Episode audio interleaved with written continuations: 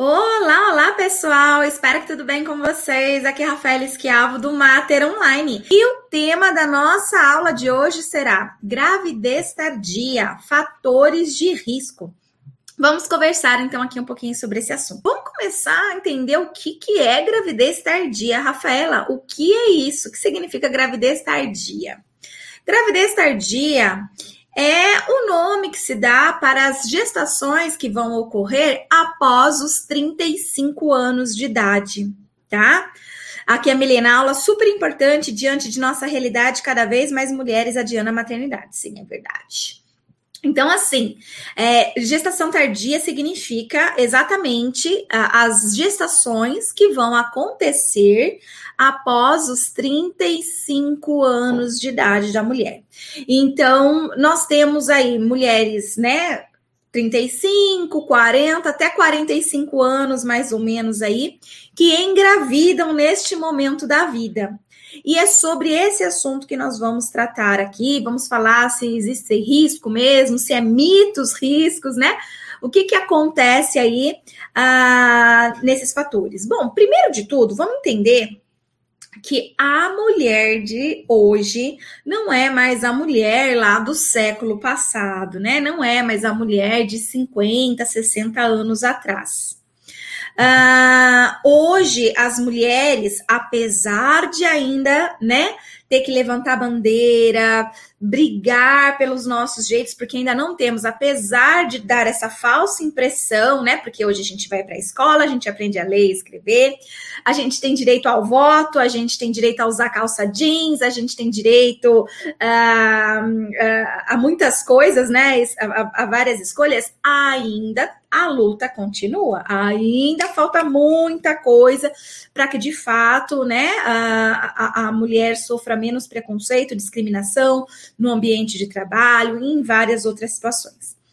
Mas se a gente pensar ah, no século passado, né, 50, 60 anos atrás, mais ou menos, a, a, mulher ela tinha uma função bem específica, apesar de existir aquelas poderosas, né, que lutaram por nós, jeito a voto, a escola, trabalho a, e a tudo mais, apesar de existir, a grande maioria não eram essas mulheres, né? a grande maioria eram aquelas mulheres que tinham um sonho do quê? Casar e ter os seus filhos, na é verdade.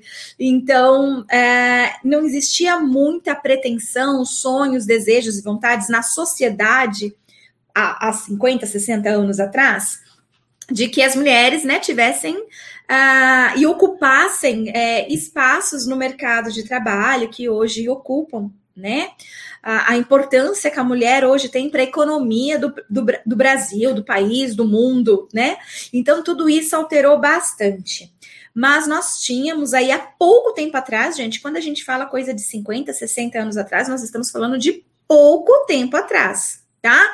Pode ser que a maioria de nós aqui, né, nem, nem, nem, nem tivéssemos nascido ainda, né, 60 anos atrás. Alguns poucos sim, mas a, a maioria, acredito aqui que a maioria do pessoal que segue Mater Online tem menos idade. Então, apesar da gente nem ainda, né, existir, nem ter nascido ainda, faz pouco tempo sim, tá? Faz pouco tempo, sim, principalmente quando a gente leva em consideração toda a história da humanidade. Então, como é que era? A gente praticamente nem tinha chamada adolescência, né? Como ela é hoje. Então, é, realmente a ideia era que as mulheres, então, quando elas tivessem a sua menarca, a sua primeira menstruação, elas já então encontrassem um noivo, né? É, dependendo da classe social, era arranjado esse noivado, né, para que ela pudesse se casar com uma outra pessoa de mesmo poder é, é, econômico, né, que é a família dela. Então, eram muitas vezes casamentos combinados, arranjados, apesar de já poder, né, há pouco tempo atrás, 50, 60 anos, existir namoro, existir noivado, existir escolha, né, ter amor, paixão, entre outras coisas aí. Mas ficava mais ou menos dessa forma. E por volta dos 17, 18 anos, então, é, essas mulheres se casavam e se casava para ter filhos, né? Não existia, ah, vou casar e daqui um ano eu vou ter filho, né? Daqui não sei quanto tempo eu vou ter filho. Não existia isso. Principalmente porque a revolução, né? Do planejamento familiar é, começa a partir da, da década de 60, que é quando surgem aí os primeiros contraceptivos femininos, né? Não existia. Então a mulher ela não tinha como controlar, né, o seu corpo no sentido de se queria ou não ter filhos, quantos filhos ela queria ter e quando ter, tá? Então a base do planejamento familiar é essa. É decidir se quer ou não ter filhos. Se quer ter filhos, quantos filhos quer ter? E quando ter cada um desses filhos, né? Isso não, não era possível antes, né? Uh, da gente ter aí a, a, tecnologia dos métodos contraceptivos, da pílula, e, e, de forma que a mulher pudesse controlar isso, né? Então, as mulheres se casavam, tinham suas relações sexuais, e dependia do, praticamente do homem, né? Se ele ia querer ou não ter filhos e tudo mais, mas a grande maioria deles sim se casava para ter filhos, deixar herança e outras coisas. Então, sim, as mulheres não, não tinham como ter esse controle e elas acabavam engravidando e passavam a maior parte de sua vida grávida. Se você tem avô, avó, né? Se você já tem mais de 40 anos, mais de 30 anos e tem avô, avó, aí você vai é, saber que seus avós, né, e avós se casaram praticamente, né, com 18, 19, 20, no máximo 22 anos, no máximo do máximo, que já era bem exagero alguém aos 22 anos se casar e começar a ter os seus filhos, né? Então, a gente sabe bem o quanto as nossas avós tiveram muitos filhos, né? É, foi a minha mãe que só teve três filhos, né? É, é a minha geração que está tendo um, no máximo dois filhos ou zero filhos, né? Mas ah, gerações passadas, não, as mulheres elas tinham muitos filhos, elas passavam a sua vida inteira praticamente grávidas. Então, elas engravidavam pela primeira vez aos 17, 18 anos e elas passavam toda a sua idade fértil tendo um filho após o outro. Por isso que a gente tem 10 tios, 12 tios, 15 tios, né? É por isso que a, é, a gente que tem um pouco mais, né, de 30 anos, a gente acaba tendo um, uma família mais extensa aí, né, em relação aos tios.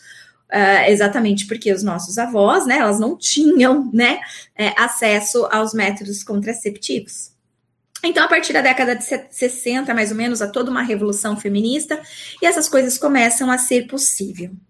Com essa revolução, pessoal, as coisas começaram a mudar também, né? A natalidade uh, em toda a nossa sociedade. Por quê? Porque agora, com a mulher podendo fazer escolhas, ela pode também, né, ocupar o mercado de trabalho e dizer assim: bom, eu vou segurar, eu não vou engravidar agora, porque agora eu quero fazer uma faculdade, agora eu quero é, é, entrar no mercado de trabalho, atingir determinado nível no mercado de trabalho, para só depois, então, eu casar e ter os filhos, né?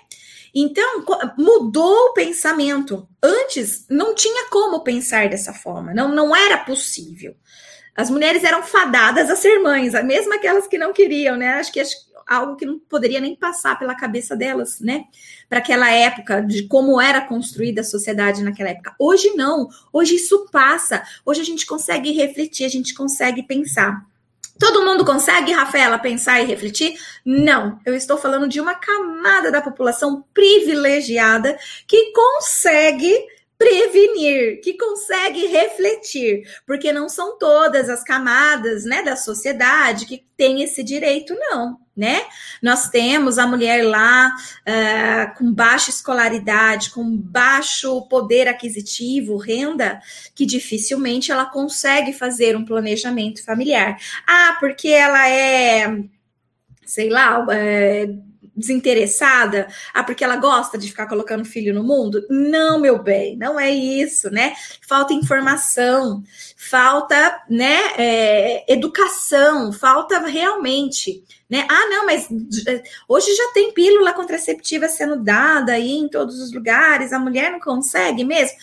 Não, não consegue. Às vezes ela não sabe. Pode até ter a pílula lá, mas ela vai tomar uma e vai dar para o marido outra.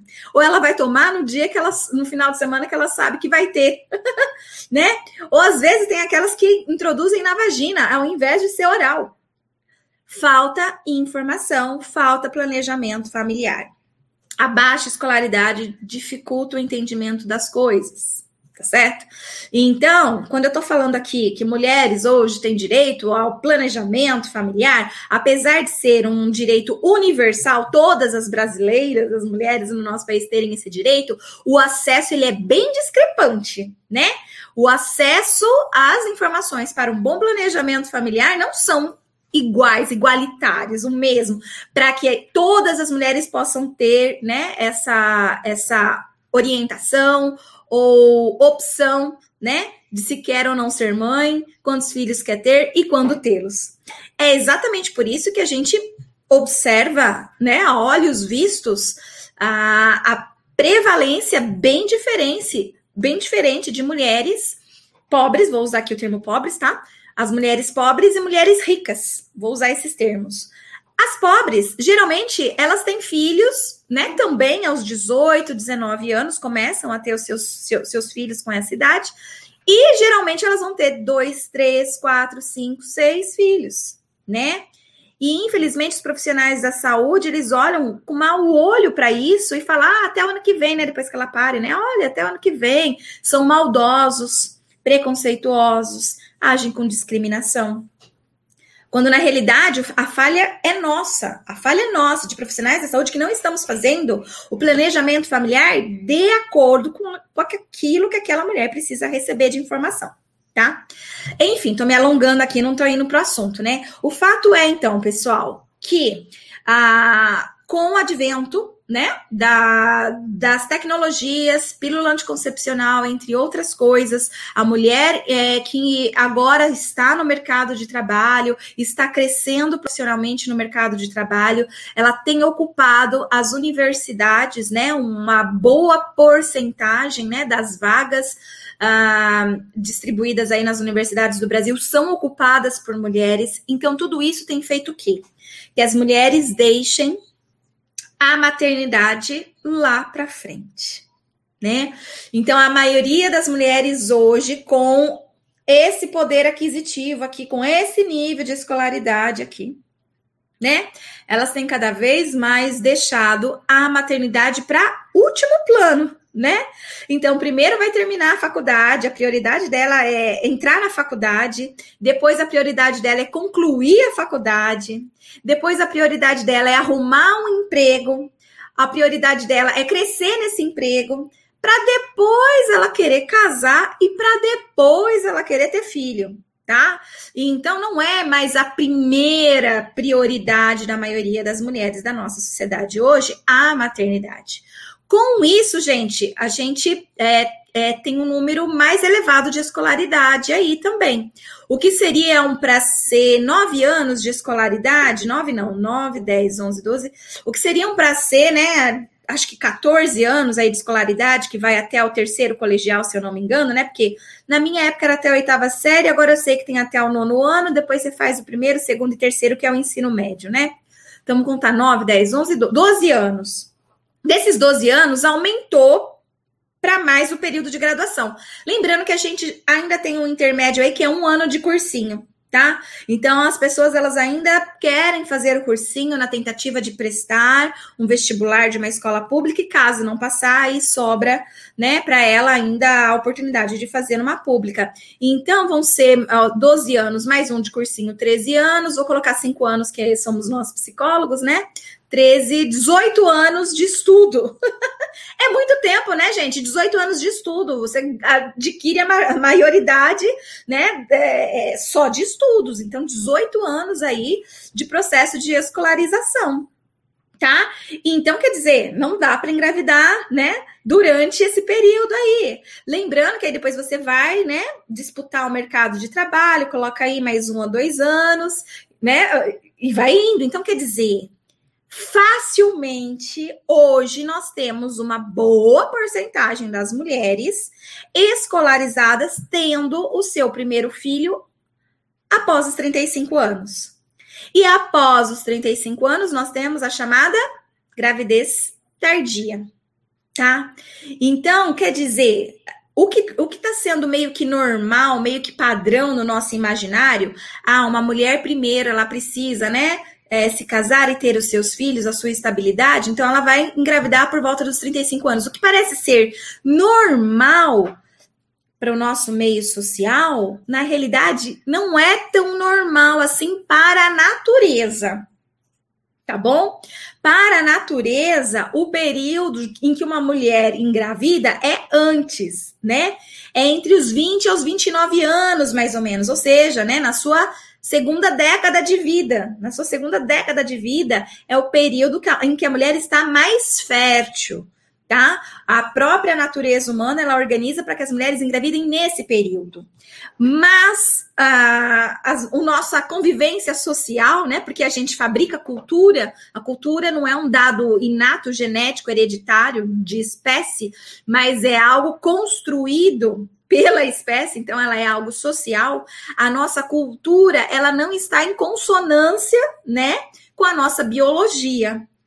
Então a gente agora está se preparando mais para mercado de trabalho, uma série de coisas, e com isso a gente tem deixado a maternidade tardia, tá? A gravidez para cima de 35 anos de idade.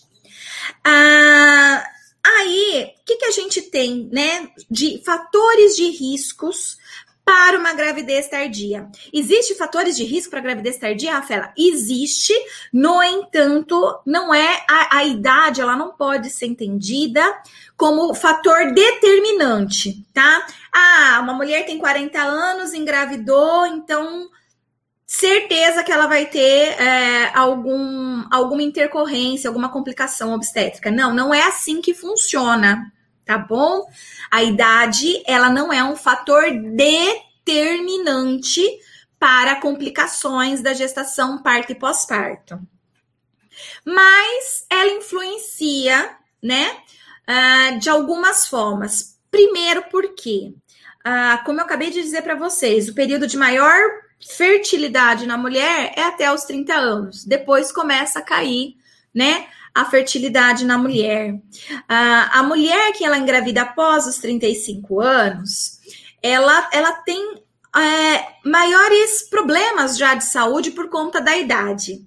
Lembrando que, olha só, a mulher de hoje, de 35 anos, também é uma mulher que faz exercício físico, que cuida da alimentação, né?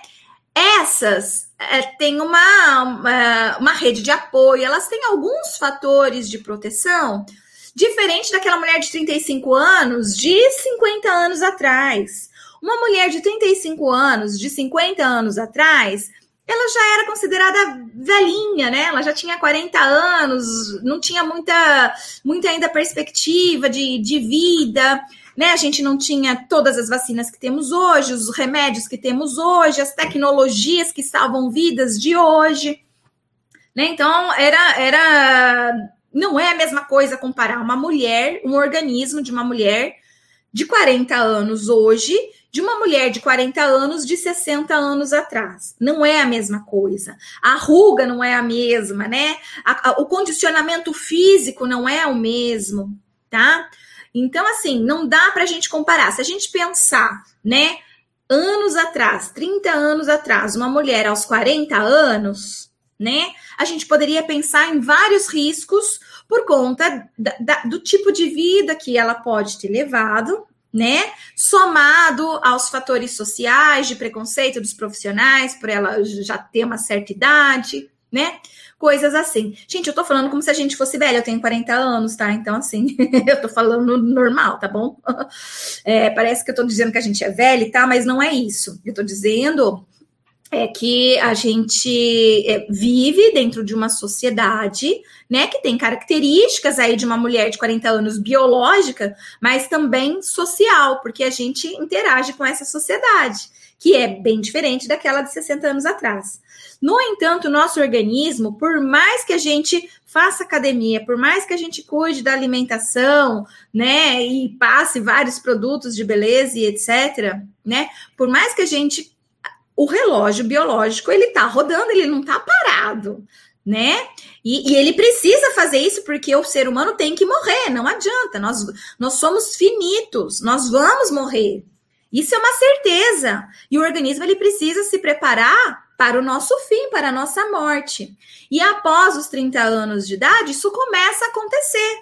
Por isso que aos 35, 40 anos de idade, a gente começa a ter dores aqui, dores ali, vem uma, uma diabetes, é, precisa usar óculos, entre tantas outras coisas. A conta chega.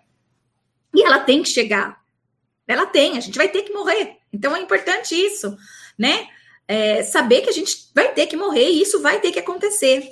E, e aos 40 anos, a gente está num declínio. Para você que estudou lá em psicologia do desenvolvimento, a gente está numa subida, né? Da infância, adolescência, vida adulta jovem, a gente chega lá nos 30 anos, as coisas começam aí declinando. Por quê? Porque a gente precisa morrer, a gente precisa, vai morrer, né? Então precisa, o organismo ele precisa dando essa diminuída, né? Para que as coisas, o ciclo da natureza siga, né? Continua a seguir. Então, sim, por mais que doa, né? Após os 35 anos, o nosso organismo não é mais o mesmo. No entanto, como a nossa cultura hoje permite que a gente faça ginástica, cuide da alimentação, tenha produtos de beleza, uma série de coisas, isso também diminui os riscos para gravidez, que antigamente, há 15 anos atrás, se acreditava seriamente que era gravidez de risco e era considerado gravidez de risco. Se eu não me engano, até hoje, em alguns hospitais, ainda é considerado gravidez de risco quando a mulher tem mais de 35 anos. Hoje, muitos desses hospitais que ainda consideram como fator de risco, eles dizem que é a primeira gravidez acima dos 35 anos. Se é a segunda, terceira, quarta, eles já não consideram tanto fator de risco. Mas se é a primeira, eles acabam tratando como uma gravidez tardia, sendo de risco, tá? Então, quais são as principais complicações perinatais que uh, a gente tem dados é, em artigos científicos, né? Então, pesquisas que foram realizadas, quais são as principais complicações perinatais que ocorrem quando ocorre uma gravidez para mulheres acima dos 35 anos de idade. Então, vão ser, vão surgir doenças crônicas, vai, podem surgir hipertensão arterial, diabetes mellitus, abortamento, anomalias cromossômicas, né? É, inclusive, alguém perguntou isso na, na live de segunda-feira que eu fiz, né, sobre reprodução humana assistida, se eu não me engano, foi a Milena Bonfim. Milena, eu acho que você está aqui nessa live, né? Pelo menos você estava, não sei se você ainda está, mas se você tiver, a sua pergunta, né? Ah, não, foi você que deu. Não, foi, acho que foi você que perguntou. Enfim, alguém perguntou na segunda-feira, né? Se mulheres mais velhas né, acima dos 35 anos, poderiam ter mais risco também, né, de ter aí ah, fetos com anomalias cromossômicas. E sim, tá? Então, na aula de hoje eu venho aqui dizer que sim, é maior risco de nascer com síndrome de Down, por exemplo, né, e outras, uh, outras anomalias cromossômicas aí, por conta da idade, tá? Já que o nosso óvulo, né, os folículos todos, né, ela foi, ela, ela tá confirmando que foi ela sim, legal. Né, então a gente já tinha, a, a gente já tem desde quando é feto. Aí a gente nasce, perde alguns, e aqueles que ficam com a gente vão sendo eliminados nos nossos ciclos menstruais, mas uh, eles continuam, aqueles que, que não foram eliminados, que estão com a gente, eles têm a mesma idade que a gente, né? E começam a aumentar, então, essas probabilidades também de ter, né, uh, bebês com alguma anomalia cromossômica. A mortalidade materna também aumenta, tá bom? Uh, nesse período, acima dos 35 anos. Eu já fiz uma live para vocês sobre mortalidade materna, tá? E, e, aqui o Brasil o número é alto, uh, principalmente de mulheres negras, e, e, e, por causas evitáveis, né? Que poderia ser evitado aquela morte. Então, é uma porcentagem bem alta. Eu não lembro agora qual que é, mas uma porcentagem bem alta, acho que acima de 80% das mortes poderiam ter sido evitáveis, tá? Mas, infelizmente, né, como já existe vários, várias denúncias, né? É, a forma de nascer no Brasil não é das melhores, não é das mais adequadas, não é da mais científica. Então, é, aumenta a chance dessa mulher morrer também por, por complicações aí que possa acontecer. Então, a mortalidade materna aumenta também para gestações tardias, tá?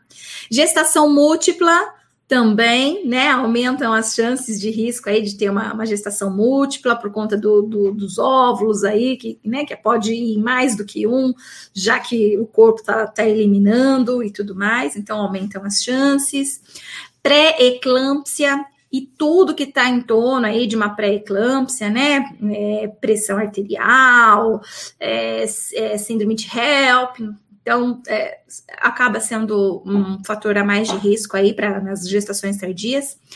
A prematuridade e o baixo peso do bebê ao nascer também são mais frequentes em gestações tardias, tá? Uh, principalmente acima aí do, dos 40 anos. Tem gente que não considera 35 anos gravidez tardia, tem, tem obstetra que não vai considerar, vai considerar, considerar acima dos 40, e outros que ainda vão considerar acima dos 45 tá bom? Então, só para vocês terem uma noção como está mudando o organismo da mulher também, como que isso também influencia na percepção, né? Das classes sociais, é, dos profissionais de saúde que vão fazer assistência. Então, tudo isso é um conjunto, ok? Então, esses são os principais fatores de risco.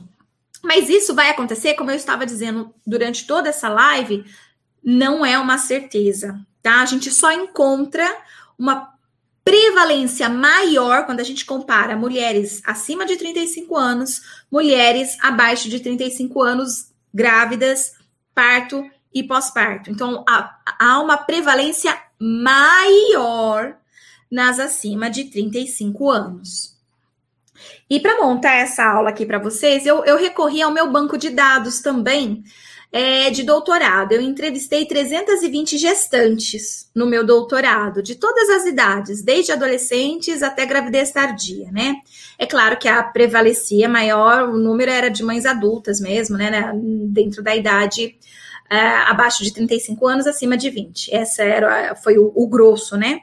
Mas eu, eu entrevistei 320 mulheres gestantes. E aí eu fiquei curiosa para poder vir fazer essa live, porque eu não, não, não tinha testado, né? É, para verificar quantos por cento delas estavam apresentando alguns fatores de risco, né? Se estava acima, abaixo ou dentro da média apresentada quando eu levei em consideração todas as 320, sem separar por idade. Então, eu fiquei curiosa ontem para trazer esse dado aqui para vocês, tá? Então, eu vou apresentar os dados para vocês do que eu encontrei dentro desse, desse meu. É, dessas minhas coletas de dados. Das 320 gestantes que eu entrevistei, 26 tinham acima de 35 anos, ou seja, apenas 8% da minha amostra, tá? Isso mostra que a maioria das gestantes no nosso país, elas continuam, né, tendo seus bebês antes dos 35 anos de idade. Lembrando que a maioria das mulheres no nosso país, elas não têm graduação, não têm alta renda, alta escolaridade, né? É, as mulheres que eu entrevistei, principalmente, elas, elas são mulheres que, usuárias do serviço público de saúde, tá? Então, levando em consideração aqui que as entrevistadas eram usuárias do serviço público de saúde, Dessas 320, então, 26 apenas tinham idade acima de 35 anos de idade, 8% da minha amostra. Só que é bem interessante que essas 26, elas apresentaram dados bem diferentes quando comparada aos dados das mulheres com menos de 35 anos de idade. Então, uma das notícias positivas é que mulheres com mais de 35 anos de idade, aqui a maioria delas, só para dizer para vocês, a maioria delas não era primigesta, tá? Não estava na primeira gravidez, não. A maioria delas já eram mães de outros filhos que já tinham nascido em outra época da vida, tá?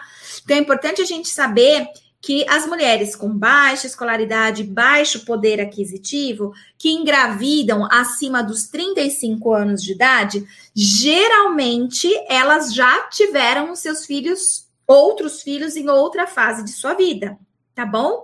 Então elas se enquadram naquele padrão de mulheres que vai tendo um filho atrás do outro por falta do planejamento familiar, ou ela se enquadra num padrão, um padrão de que planeja a gestação, sim, estava usando preservativo, sim, estava tomando pílula, mas planejou engravidar acima dos 35 anos de idade.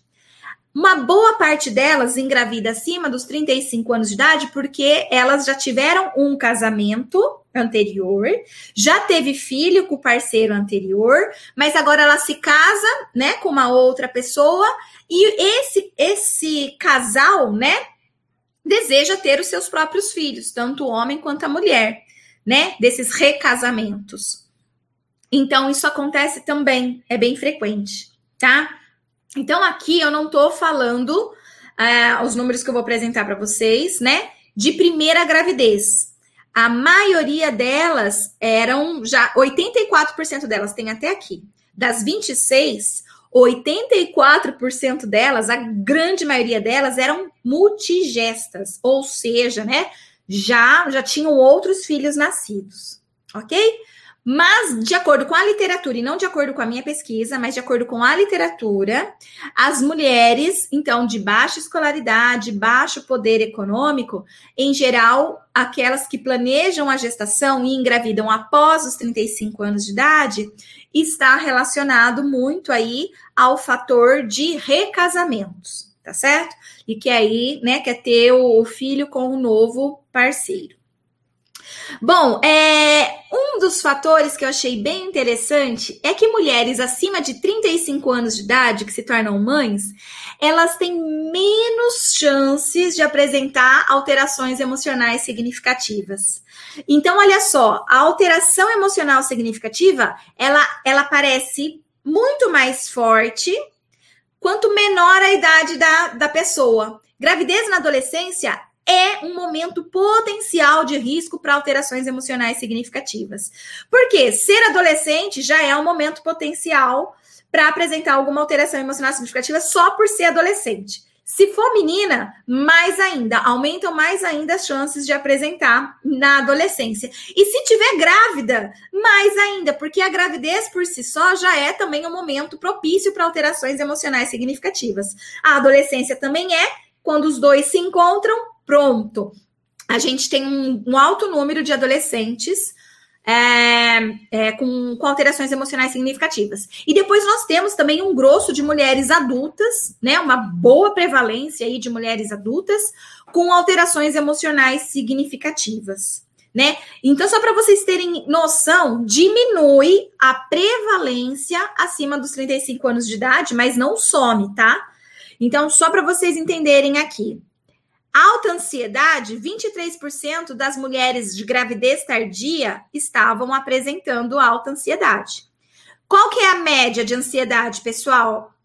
É de 35%. A média das gestantes que apresentam alta ansiedade no Brasil é de 35%. Mas quando a gente isola o grupo, então, só de mulheres acima de 35 anos, cai essa prevalência, indo para 23. Ainda é alto? Ainda é alto mas menor do que a população geral, tá bom? Depressão. 19% das mulheres com gravidez tardia tiveram sintomas de depressão. 19%, quase 20%, tá? Se a gente pegar a população geral ali de gestantes, vai dar 25% delas apresentando sintomas de depressão na gestação, tá? Então, quando a gente pega lá 25% das gestantes com sintomas de depressão e se ela tem mais de 35 anos de idade, diminui a prevalência, tá? Cai então para 19%. Então, essa é um, é um achado interessante, legal. Não foi publicado em nenhum lugar, ninguém fez esse tipo de pesquisa, tá? Mas como eu tenho esses dados, consegui extrair isso e trazer aqui para vocês. Então, vocês são as únicas pessoas no mundo que sabem, né? Porque não achei nenhuma pesquisa que fale sobre isso, tá? Então, acima dos 35 anos de idade, nós temos uma menor prevalência de alterações emocionais significativas, tá? No grupo de mulheres grávidas. Isso é uma informação interessante. E aí a gente pode tirar a conclusão de que elas ah, têm mais rede de apoio. Por que, que elas têm mais rede de apoio? Porque elas têm outros filhos, né?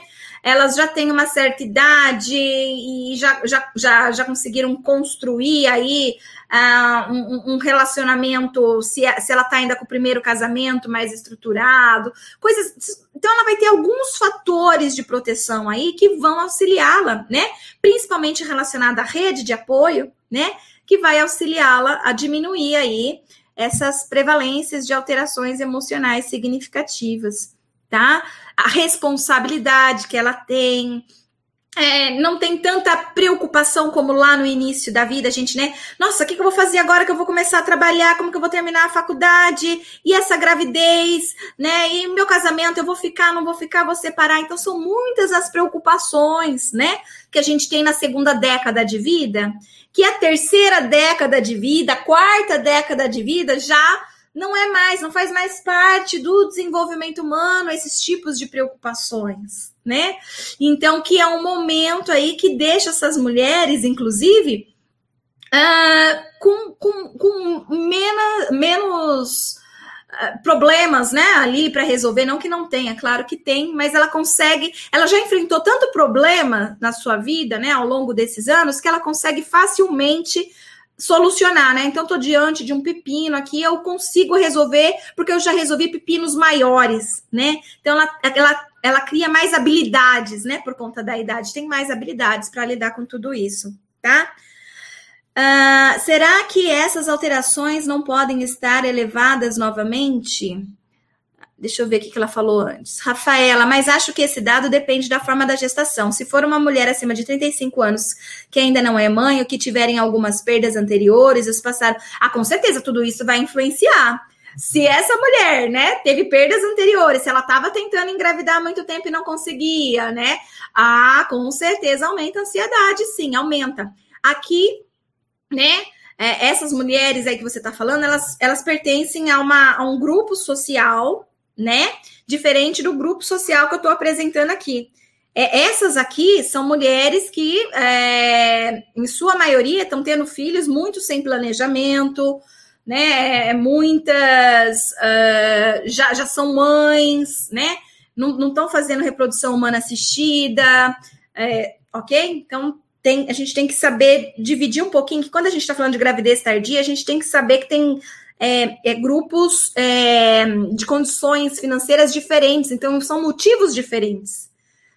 Mulheres de boa renda, mulheres com alta escolaridade, vão deixar para ter sua primeira gravidez após os 35 anos de idade. E aí aumenta ansiedade, estresse, depressão, como você está falando, maior dificuldade para engravidar, inclusive, né?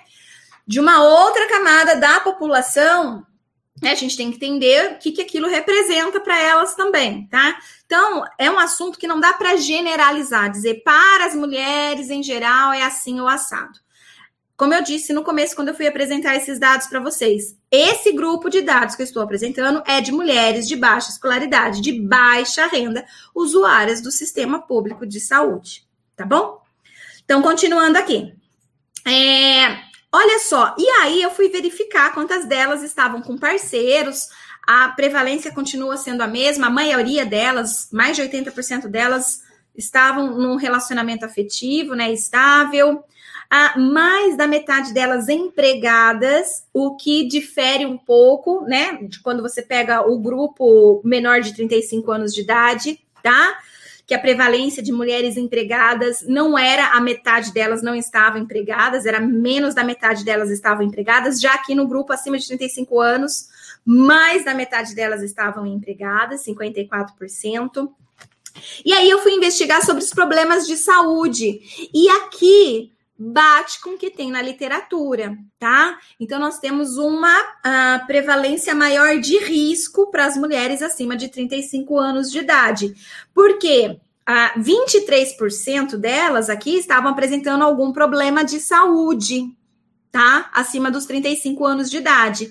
Mas a prevalência, né, quando comparado na geral, lá na, na que eu publiquei na, na, minha, na minha tese, era inferior, tá? A 19%. Então, aqui, quando é inferior a 19% da, da geral e a gente vê que aqui aumentou, então, ao mesmo tempo que diminuiu a frequência de alterações emocionais, eu tenho uma frequência maior de alterações emocionais em mulheres, né? até 35 anos de vida e acima cai essa frequência, aumentou para os problemas de saúde, tá? Mulheres com menos de 35 anos de idade, uma prevalência menor apresentou problemas de saúde. Uma prevalência maior apresentou problemas de saúde quando tinha mais de 35 anos de idade. 27% tiveram problemas na gestação. A mesma coisa, a prevalência aqui foi maior, tá? 27% a mais. Ah, 15% de ameaça de aborto também foi maior. Para a população geral ali, né, é, de idade inferior, deu 11%. Já nas mulheres acima dos 35 anos de idade, 15% tiveram ameaça de aborto naquela gestação, tá?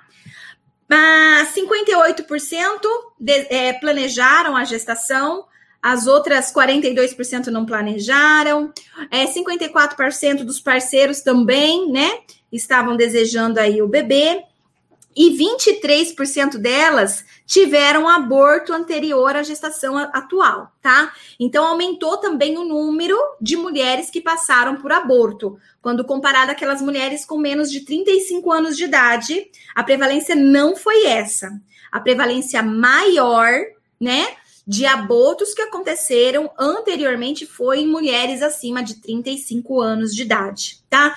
Então, confirmando aqui o que a literatura já traz para gente, né, que pode ser fatores de risco para mulheres que engravidam acima dos 35 anos de idade, ok?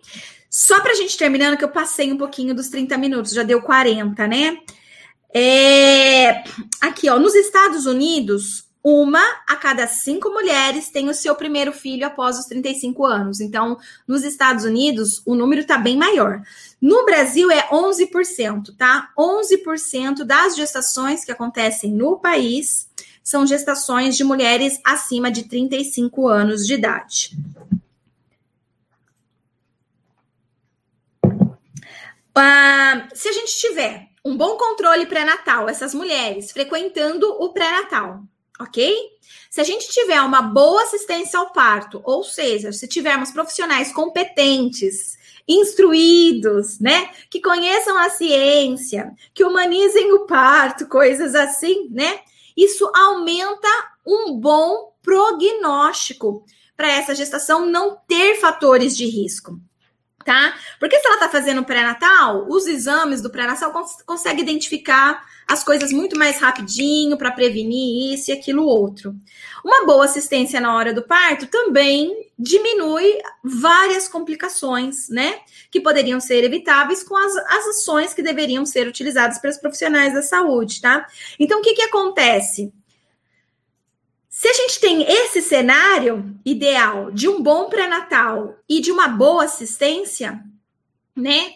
Ah, pré-natal, parto e pós-parto, faz com que os riscos das, dessas mulheres acima dos 35 anos de ter alguma complicação se iguale às mulheres mais jovens, tá? Fica igual. Então, quer dizer, mais uma vez eu repito, não é a idade por si só que é um determinante para um fator de risco. Não, tá? Então depende de tudo isso. Se a gente tem profissionais mais instruídos, mais capacitados, mais humanizados, tudo isso facilita na vida de todas nós, né? É, para muitas coisas, inclusive para o momento de ter um filho aí a, acima dos 35 anos de idade. Tem alguns fatores de proteção também, por ser mãe acima dos 35 anos de idade, tá? Então, ah, quando a mulher ela tem cuidados com o corpo e a alimentação, diminui os riscos, né? Dela apresentar algum, algum problema aí, alguma intercorrência ou complicação perinatal. É, essas mulheres, elas contam mais com rede de apoio, elas também amamentam por mais tempo. Interessante que teve uma pesquisa que foi feita com mulheres acima de 35 anos de idade e verificaram o tempo em que ela amamentou o bebê. Que elas, né, aquele grupo de mulheres, todas elas amamentaram o bebê no seio por mais de seis meses. Por mais de seis meses. Então, o grupo de mulheres acima de 35 anos de idade é, é, é, é, é, o, é o grupo é, melhor, né, no sentido de amamentar o bebê. Tá bom? A gente já viu algumas aulas minhas aqui, a gente já viu que cerca só de 33% das mulheres no Brasil amamentam os seus bebês pelo menos, é, ou, pelo menos não, até os seis meses de vida. Só 33%, só 33% delas amamentam os bebês até os seis meses de vida, tá? É, aos seis meses de vida. Então, olha só, mulheres com mais de 35 anos de idade, a maioria delas amamenta o bebê para mais de seis meses, para mais de seis meses. Isso é um fator de proteção incrível, é um dado incrível, como aqui a Pri está falando, que incrível, né? Sim, é incrível. Né? Então a gente tem um grupo é, de maior proteção para amamentação no bebê, e são os de mulheres com mais de 35 anos de idade, porque elas já receberam essa informação em outros momentos, já foi consolidado né, essa ideia nela de que a amamentação é importante, né? Ah, com o relaxamento das preocupações que ela teve ali durante a segunda década, tudo isso então facilita a rede de apoio que agora ela tem, tudo isso facilita para que ela amamente também essa criança, né? É, por conta da, das experiências de vida mesmo que ela teve aí, ah, que foram facilitando ela lidar aí com os problemas do dia a dia. Ok, pessoal, então vamos lá finalizar essa aula. Espero que vocês tenham gostado, tá certo? É, dessa aula, que tenha feito sentido aí para vocês que vocês tenham gostado, que tenha sido útil aí para vocês, ok? Então, ó, beijo carinhoso para todo mundo, um abraço, tchau, tchau.